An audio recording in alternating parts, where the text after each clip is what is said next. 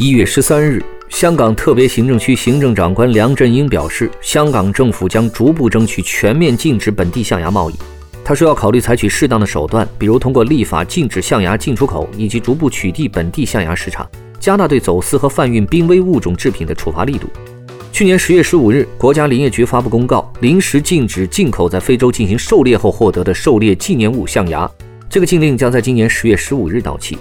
这两件事分别是香港政府和国家林业局践行习主席承诺的举措。四五个月前，习大大和美国总统奥巴马宣布将采取显著及时的举措来禁止各自国内象牙的进出口。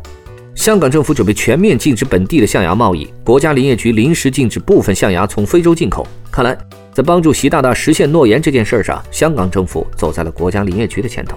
回复“象牙”两个字，收听 t 瑞 Radio 往期关于象牙贸易的节目。